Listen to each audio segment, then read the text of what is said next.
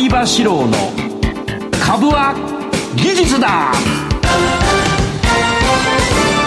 皆さんこんばんは相場志郎です。リスナーの皆さんこんばんは金井憧れです。この時間は相場志郎の株は技術だをお送りしていきます。今日は12月20日。20日。皆さんは20日。ですね。で我々は我々は12月の7日。7収録になってます、はい。えー20日はですね前からお話ししたように、えーハワイに13日かな、ね。13日の生放送が終わってはい。ハワイに向かってで帰り、えー西堀帰ってくる頃うん西堀圭君と同じ飛行機取ったよ。同じなんですね。うん飛行機どれどれって言うからさ、はい。これこれこれ便っていうか同じの取ったあら。ね席も近くしても。らってあですね。帰ってくるのが20日、なんでちょっと番組に出れるか出れないか分かんないということで、はい。今日12月7日に収録をさせていただいはい。ということであります、はい。最近俺さこのイントロが長いもんだから ちょっとね盛り上がっちゃってますからね。そうなんだよ、はい。なのでイントロ今日はこれぐらいであら中身に短めで行きたいな。あまだすんげえ時間あるけど中身に行きたいな。わかりました、はい。えこの番組はですね株職人の相場志郎さんが長年の実績で生み出した技術でかつ実践的な株式トレードについてたっぷりお話をいただく番組です。この番組は YouTube ライブでも同時配信をしています。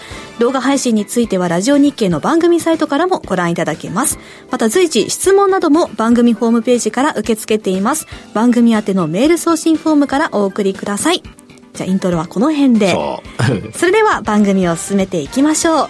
この番組はアイディアを形に、そしてその先へ。YHOW The YHOWDO Company と株塾を運営するファームボンドの提供でお送りいたします。相場志郎の相場の潮流。今日のこのコーナーは年末年始の相場の見通しと相場流の相場で勝つ肝についてお話を伺います。ということで、はい。あのあれだよね。本来だったらここは金井さんに、えーニュースの原稿を読んでいただいて、はい。でそれについて俺がイチャモンつけるっていう概況についてね。とこなんだけど、はい今日はほらそれがないわけだ。収録なので。収録だから、はい。だからなんとかこう引っ張んなきゃ 引っ張んなきゃそんなことはない引っ張んなきゃってそういうわけじゃないんですけどね。ここでリスナーの皆さんのためによりはい。有意義なお話をすると。そうですね。いうことになりますね。20日ですからもうクリスマス、年末が迫っている時期そうそうそうそう。あの金井さんね、はい。えー東京株式市場で売り買いをするはい。人たち、おじさんおばさん。それから機関投資家、ええ。えーそれから証券会社とか金融機関のディーラーの人とか、はい。たくさんいますけれども参加者のですね半分以上がはい。外国人投資家であると。えー普通の人知らないでしょそうなんですか？東京証券取引所の市場で外人が半分以上。え、どうしてですか？これだからそれだけ世界中からあの東京マーケットがはい。注目をされてるということなんですよね、あともう一つはロンドン、はい。からニューヨーク、えーそれからシカゴはね別にあの、えー穀物とかいろいろなそういうのやってますが、はい。まあ基本的にロンドンニューヨーク東京、えーがですね世界の市場なわけで、ええはい。そうするとやはり外国人投資家が非常に多いと。と外国人は、えーこの12月に入ると何をするかっていうと、はいまずすることははい呼吸。そりゃそうですね、うん人間ですから、ね。呼吸するご飯も食べる。はい、でも、もっと大事なことね。はいああの、あれ、金井さんも外国、どっかで生まれたんだよな。えっと、愛知県ですけど。愛知県、そっかそっか、なんだ。愛知県で、愛知県もやると思うんだけど、はいクリスマス。ええで、外国人投資家ってやっぱクリスマス大事にする、外人は。そうですねんクリスマスをものすごく大事にして、はい多分もうね、休暇に入ってる。うん。うんその代わり、1月2日から働き始める。だからもうアメリカとかね、えーあたりでは、1月の2日には皆さんもうね、会社に来るよ。早いですね。早い早い早い早い。なので、どうなるかっていうと、半分以上に当たる外国人投資家がはい、お休みをしているわけですから、はいえー売り買いもやはり自然と少なくなる。うんうんうんそれから、なんていうかな、その、大きく上がったり大きく下がったりもあまりないような状況が続くとなるほど。いうことになりますね。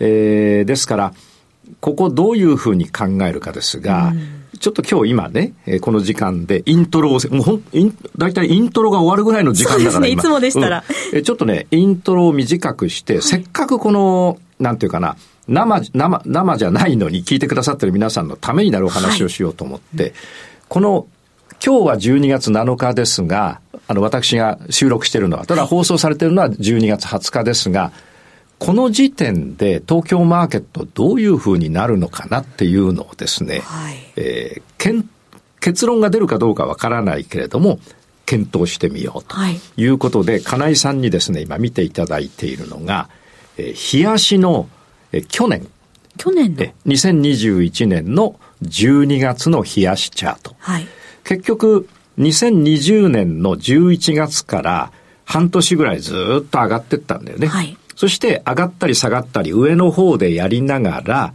えー、去年の12月はやはり上の方の下の方。うん、だからリスナーの皆さんは、えー、20年の11月から半年間こう上がってるというふうに想像してください。はい、ずっと上がってます。その後、横に上がったり下がったり、上の方で上がったり下がったりしながら、去年の12月は、その上がったり下がったりの下がった後のちょっとした上げ。だったわけです。なるほど、うん。そうすると、あの、前回の番組の、前々回か前回でお話したように、はい、上がって横ばいの、はい、えー、横ばいの中の下がってちょっと上がるところが去年の12月でしたと。うん、で、その後どうなったかというと、えー、基本的には大幅下落になりました。えー、これは今年の2020年、22年の1月です。はい、そうすると流れを考える。つまりその12月だけのことではなくて、えー、もうちょっと長いスパンの流れを考えると、2020 20年の11月から1、2、3、4、4ヶ月急上昇をししましてね。そして2021年の、はい、3月から、21年の3月から21年の11月まで上がったり下がったり。これは、えー、2万8000円と3万円の間を、この2000円の間をね、上がったり下がったり。そうですね。ずっと実に、えー、3月からですから、1、2、3、4、5、6、7、8、9ヶ月間、2万8000円になったり、3万円近く行ったり、その辺をうろうろして、12月、11月の末からぐっと3万円から2万8000まで下げて、はい、で、そこから12月にちょっと2万7、8、えー、えー、違うな、2万9000円近くまで上がったのかな。で、えー、最後、1月に下落という、こう、流れの中で、えー、捉えるとこういうわけです。で、今度はですね、えー、日経先物の週足を見て、去年の12月だとね、だいぶ景色が変わってきます。ですから、リスナーの皆さんも、番組が終わったら勉強したい方は、えー、チャートでね、えー、去年の日経先物の週足の12月を一番右側にして、うんうん、えー、今年の1月は見えない状態にして、去年の12月が今日であるというようなチャートの出し方をすると、これはなんと、2020年の3月からずっと上がっていって、すごく上がってますね。上がりますね。そして一度3万円をつけて、はい、そこから2万8000円に向けて下げて、で、そこからもう一度3万円に上がって、はい、で、その後うろうろして、これ、金井さん、移動平均線どうですか？集まってますね。集まってるわけですね。そうすると、2020年の3月から移動平均線はえー、紫、青、緑、赤とばらけていて、3万円をつけて、はい、で、そこからちょっと下がって、で、またちょっと上がって、はい、つまり、上がって横ばっていたわけですね。うん、うん、で、えー、その後、上がって横ばったのが、いよいよ最後、すべての移動平均線が集中したのが去年の12月。12月。うん、そして今年の1月、その翌月である、えー、去年、えー、今年の1月にはですね、大幅下落。えここ見てください。大幅下落。先ほど見たのは、去年の12月を一番チャートの右側に、はい、今がまさに去年の12月であるというような形にしてみる。リスナーの皆さんも、皆さんもぜひこれ見てください。これまさに天井っていう、紫と青、えー、50周移動平均線と30周移動平均線が離れていてずっと上がっていたのが、もうあくっついてるわけですから、もう天井な、天井っていうか、上がってもとにかく天井なわけですね。はい、で、この後どうなったかっていうと、ここが去年の12月なんですけど、金井さんに見てもらってますが、はい、もう3万円まで行くと、えー、去年のね、3万円まで行くと下がっちゃう。で、また3万円に行って下がっちゃうことを繰り返して移動平均線が集中して、はい、去年の12月の週足は、実は4週間上がったんだけど、結局上がったんだけど、あの、ずっと2020年の3月から上がった3万円を天井にするところの中では下の方で上がってるから、はい、結局その後暴落しました。ですから、流れで見ていただく、はい、去年の12月だけっていうんじゃなくて、あるいは日足だけっていうんじゃなくて、このように週足で見ていただくと、去年の12月は、第2週目から最終週まで上がったんだけど、これは下がる予定の上げだったということが今わかるわけです。所詮、このエリアなんです。後でリスナーの皆さん見てくださいね。所詮このエリアだから、結局、上がって横ばっていて、下がる過渡期にあったのが去年の12月と。じゃあ、じゃあじゃあじゃあ、今、今は、そうです、ね、去年はわかりやすいわけ、はい、これ。だって、去年はだって、これだから、あ、もう天井だなってわかるわけ。そうですね、くっついてるから。くっついてるからね。で、今年はどうだと。去年のこと言うんだったらね、ある程度言えるんだけど、今年はどうだっていう話ですが、今年ここなわけですよ。そうすると、あ、今年もっと、もっと先だ、ごめんなさい。今年はですね、ここなわけです。リスあのリスナーの皆さん後で見て、今年はですね、えー、去年の12月が、ちょっと上がったんだけど、これは所詮下げるための上げっていうのが分かっていただけると思うんです。後でチャート見ていただいたらですね、YouTube ライブ見ていただいて。で、今年の1月から 3, 3月まで、3ヶ月間、ドゥワーッと下げた。で、その後また上がったり下がったりして、はい、で、結局今どうなってるかっていうと、えー、前回の番組でもお話ししましたが、移動平均線が週足で集中しています。はい、うん。で、おそらくね、今年の4月から今年の12月まではですね、またこれ横ばいなんだよね。横ばい。4月から12月。うん。今年の4月上が、上がったり下がったり上がった、下がったり上がったり下がったりして、今、上がった天井ぐらいのところに、つまり、今年1年間の週足チャートを見ると、うん、あの、2万8000円から3万円いかない間ぐらいを上に行ったり下に行ったりして横ばってるわけで、はいうん、で、今、12月あたりだとどこにあるかっていうと、はい、上がって止まってる状態。ということだから、普通に行くと、下がる？下がる。うん。だけど、まあ、このほら、えー、去年のね、週足見ると、えー3えー、1月から3月まで下げて、はい、3月から上がって、また、えー、天井を4月ぐらいにつけて下がって、で、えー、5月に底をつけてまた上がって、うん、で、今度は6月からまた下がってとかなんかやって、今ちょうど上がったとこだから、はい、このスパンの流れでいくと、2020年の3月からずっと上がって、2021年の2月ぐらいに天井をつけて、そこからは天井圏で上がったり下がったり狭い範囲で動いていて、今現在2022年の12月も天井圏で上がったり下がったりしているのを上がったところ。上がったところ。このまま、うん、この流れで上がっていくっていうことも。ことは考えられますけども、はい、基本的には下がる可能性の方が、まあ、上が、上がってますからね。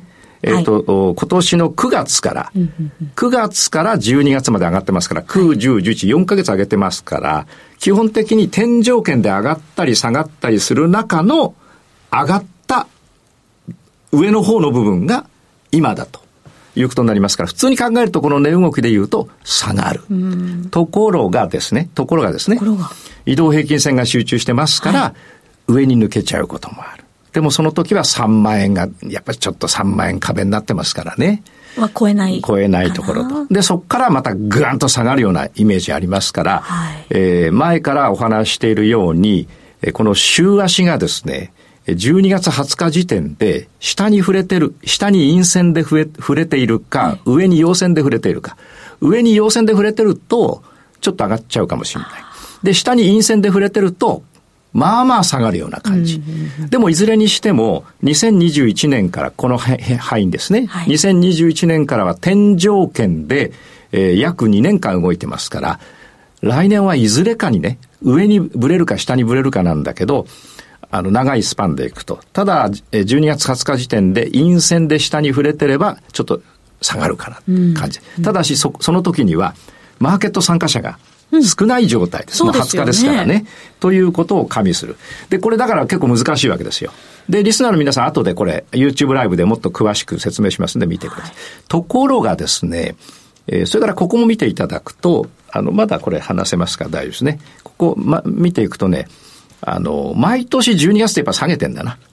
毎年大体下げて。ああ、そうなんですね。そうそう。それからですね、じゃあそういう、うちょっと、お上がって天井圏で上に行ったり下に行ってる、下に行ってる、したりしている 今、今というよりは、ちょっと今、日本水産のチャートを金井さんに見てもらってるんですけど、はい、この方が簡単なわけです。これ、俺、俺自分でトレードしまして、はい、で、空売りで今日手締まいました。空売りってのは下げを取っていくの手締まいました。こういうのだと簡単に取れるんだけど、日経先物は、上に上がって上がったり、えっ、ー、と、2021年の3月から4ヶ月間上がって、あと3万円近辺、3万円と2万8000円で上がったり下がったり、上がったり下がったりしてるわけだから、はい、結構読みづらいわけ。で、そういう読みづらいのもさっき無理して読んだ。だけど、はい、こういう日本水産、今見ていただいてるんだったら、無理しなくても分かっちゃう。分かりやすいのがいいです、ね、そう。なので、リスナーの皆さんには、はい、無理をし、日経先物にこだわらないで、個別銘柄でも金でも原油でもいいですから、なんていうかな、読みやすいものにチャレンジしていただいた方が取りやすいですよと。で、読みやすいものっていうのは、ぜひね、この日本水産のチャート、冷やし、うん、あだから東洋水産の冷やしとか週足とかを見ていただいて、はい、ここが天井圏なので、やっぱりね、売りやす、売って取れ、取れ、えー、取れやすい場面だということをぜひね、理解していただくということで、はい、えー、後でチャートをよく見ていただく。とまとめますとね、はい、えー、日経の動きは先ほどお話をしました。それより個別銘柄でもっといいのはあるよと。でも日経をやりたかったらさっきのような分析方法が結構いいですよと。で、チャートについては後でね、YouTube ライブ見ていただければというところで今日はあの、なんだ、相場の動きの代わりにね、はい、動きの予測とか、やりやすい銘柄の方がいいよというお話をさせていただきました。やはりイントロキュッとするとたっぷりお話いただきます、ね、そうそうそう、イントロキュッとしましょうよ。ありがとうございました。以上、相場志郎の相場の潮流でした。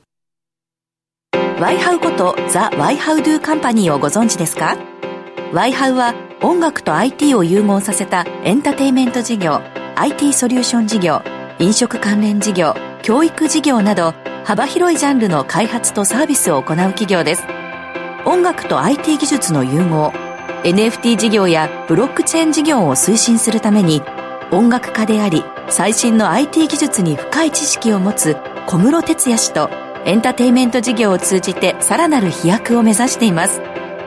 多くの出会いや情報ネットワークを通じて先端的でユニークな顧客価値社員価値社会価値を発見し真に豊かな生活文化を創造する。アイデアを形にそしてその先へ。証券コード3823ザ・ワイハウドゥカンパニーワイハウ。詳細は番組ウェブサイト右側のバナーをクリック。もしくはワイハウで検索。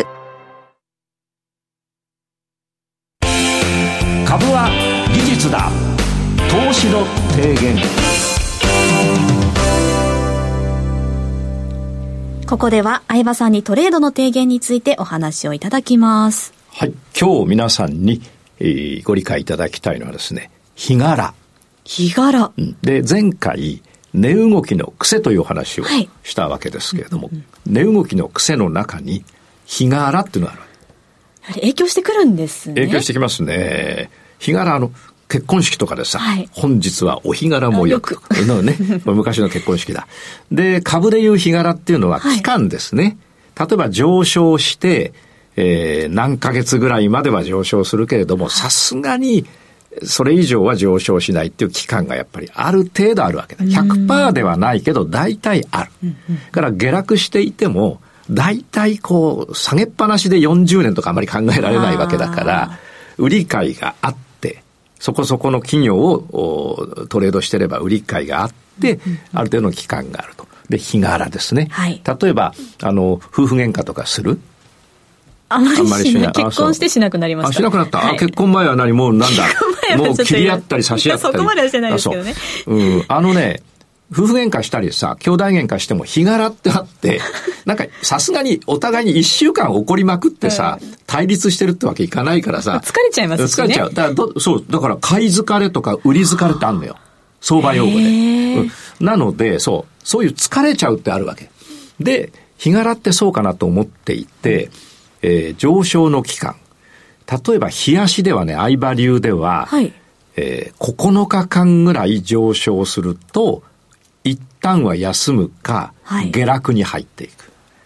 休むか下落、うん、休むっていうのは、9日間上昇して、ちょっと下げるけど、4、5日下げるけど、やっぱり戻ってまた9日ぐらい上がる。これはまあ、最終的に上がるものが一時的に下げただけ。だから、これお休みって俺は言ってんだけど、はい、あるいは9日ぐらい上げると、はい、今度は本当にまた9日とか17日とか下げちゃうというように、で、数字としては9、17、23というお話をあの、本にも書いてありますいつもしてます。うん。で、本をお買いになった方たくさんいらっしゃるんだけども、20冊ぐらい出してて、はい、で、みんな3万冊とか売れてるから、結構売れ、あの、皆さんお持ちになって、その方はこの多分ラジオ聞いてくださってると思うんだけど、はいそれ書いてあるんだけど、やっぱり軽く流しちゃうね。本買って読むと、俺人の本やっぱ読んでも、ああ、そうだな、そうだなと思って軽く流しちゃうけど、ぜひね、リスナーの皆さんはこれすごく大事にしてほしいんです。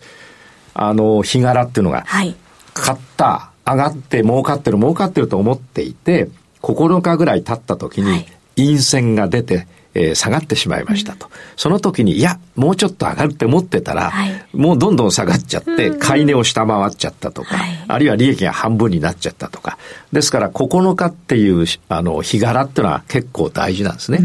で、週足でも、9日、っていうか、9週間。不思議だよね。日足も週足も日数違うのに、ローソク足で言うと、冷やし冷やしやっぱ、9。それから、えー、9を超える勢いがある時もあります。はい。それは下に紫があって、はい、その上に青があって、緑があったりすると、上昇トレンドですから、うん、9でちょっと休んで、1日2日こうもみもみして、その後ですね、また9ぐらい上がる時ある。と9と9が2つだから、18ぐらい。で、大体ね、17日ぐらい上げたらもうね、弱っちゃう。逆に言えば、その銘柄がいいなと思っても、17日ぐらい、連続じゃなくてもいいんですよ。3日上げて1日下げて、また何日か上げて1日下げてで、右肩上がりに休みながらでも、はい、17、下から数えて1、2、3、下がった分も数えますよ。だから3日上がったら1、2、3、2日下が、ちょっと下がったら4、5。で、また上がったらって足してって、えー、一番下から一番上までだいたい17日ぐらい上げると、はい、基本的にはね、弱っちゃうのね、もう。これも17。17。そうすると、何がわかるかっていうと、15日ぐらいの時に、ぎゅーっと伸び、あの、上がったからといって、そこで、よしと思って飛び乗って買いを入れると、やられちゃう。はい、これは多い。そうなんですね。ですから、リスナーの皆さん、もし買いを入れようと思ったら、17を超えた時に買うのは、よほどの時です。普通はやっぱり若い時に買わないといけない。要するに、あの、上昇がまだ3日とか4日とか5日のあたりに買っていくと。そのよほどの時っていうのはどれくらいあるんですか ?17 を超えても上がるそれはね、日足で17だけど、はい、日足で17っていうことは、1週間が、えー、5日ですから、えー、3週間と2日だよな、はい、17、はい。3週間と2日。ところが、ローソク足の週足がまだ下から3本目だったりすると、はい、週足で3本目で、日足で15本だよね。はい、15本。と、週足は9まで行く場合がありますから、はい。と、週足としてはあと、6週残ってるわけ。そういう時は、あの、日足、それでもね、あの、週足9週間っていうと、はい、45日だけど、45日連続で上がることは基本的に、まあ、まずほとんども、ほとんどない。ほとんどない。じゃあ、じゃあなんでひ、あの、週足で9週間ってなんで言うのっていうとね、はい、日足で17日ぐらい過ぎると、結構ね、あの、1週間ぐらい下げるわけよ。で、そっからまた上がっていったり、また9上がって、で、日足で下げて、はい、日足でまた9上がって、結局その上げ下げを見ていくと、週足だと9本。うん、で、全部で45本かな。はい。だから45連続で上げることはなくて、もし、週足で9週間上げるときは、日足ではやっぱり17ぐらいで横ばって下げてきて、また上がって、横ばって下げてきて、最後、あの、結局週足で言うと9週間上げたんだけど、そこで終わりとか。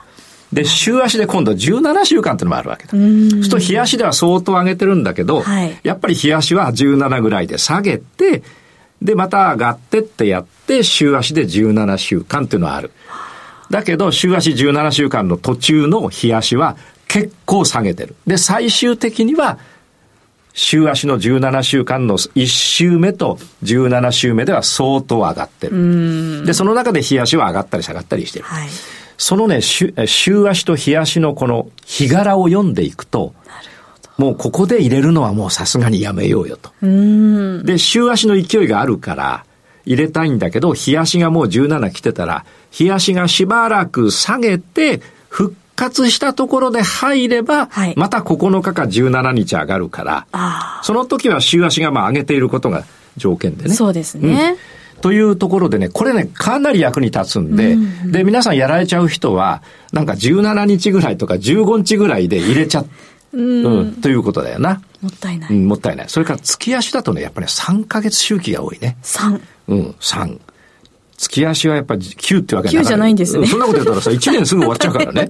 というところなんで、月足は 3, 3ヶ月、3ヶ月、3ヶ月、3ヶ月が多いです。ですから、リスナーの皆さんも、あの、どの銘柄でも結構ですから、月足のチャートを見ていただくと、うん、そこから3ヶ月上げるとちょっと緩んで、また3ヶ月下げて、で、また3ヶ月上げて、右肩上がりだったら、あの、3ヶ月上げる期間の方が長く、下げる、えっ、と、えー、上げのか、あの、なんつうの？幅が大きい。はい。ローソク足、長いローソクが3本。はい。で、今度は短い陰線が3本で下げて、また長いローソクが3本の陽線が出るっていうと、うん、右肩上がりだけど3333と。へえ。で、な、うん、長く上げるとやっぱりね、半年っていうのもある。月足は。半年、うん、で、1年っていうのもあるけど、やっぱり3ヶ月周期ぐらいが多いよね。だから、その周期を見て、後半に入っちゃうとやられちゃう可能性がありますので、気をつけていただくということをやっていただいたらいいなと。よく人の気持ちも3ヶ月で変わるとか言いますもんね。人の噂もなんだっけ ?50 年だっけ？って言います。言わない。言わない。あ、なんか睡眠とかも3時間が一番ちょうどいいとか、3の倍数がちょうどいい。そうそうそう。なんかいろいろなんかいろいろ言うようになったよね。だこれね、やっぱ大事なんだよね。だから、睡眠のさ、睡眠の、そうなんだよ。3時間周期としたら、3時間ぐらいの時になんか音、音立つと、音が聞こえるとさ、起きちゃうとかね。やっぱね、いろいろその、相場も一緒だよね。3、9。うん、はい。っていうのを覚えておくってというですね。ありがとうございます。はい、以上、株は技術だ、投資の提言でした。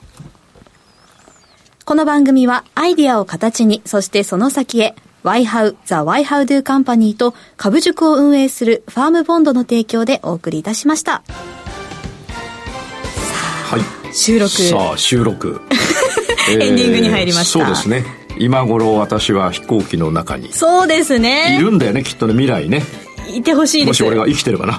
お願いします。無事でやってほしいです。ですね。でハワイの土産話もまたそういうことですね。聞かせてください、来週はいらっしゃいますもんね。来週27日。はあのいます。生放送で、はい、もう生ビールを飲みながら。それはないですけどね。ハワイの話いろいろ聞かせてください、ね、はいえこの後の YouTube 限定の延長配信でも相葉さんにいろいろと話を伺っていきます、ね、はい、それではリスナーの皆さんまた来週です、はい、ここまでのお相手は相葉志郎さんと金井憧れでした。それでは相葉さんお願いします。株は技術だ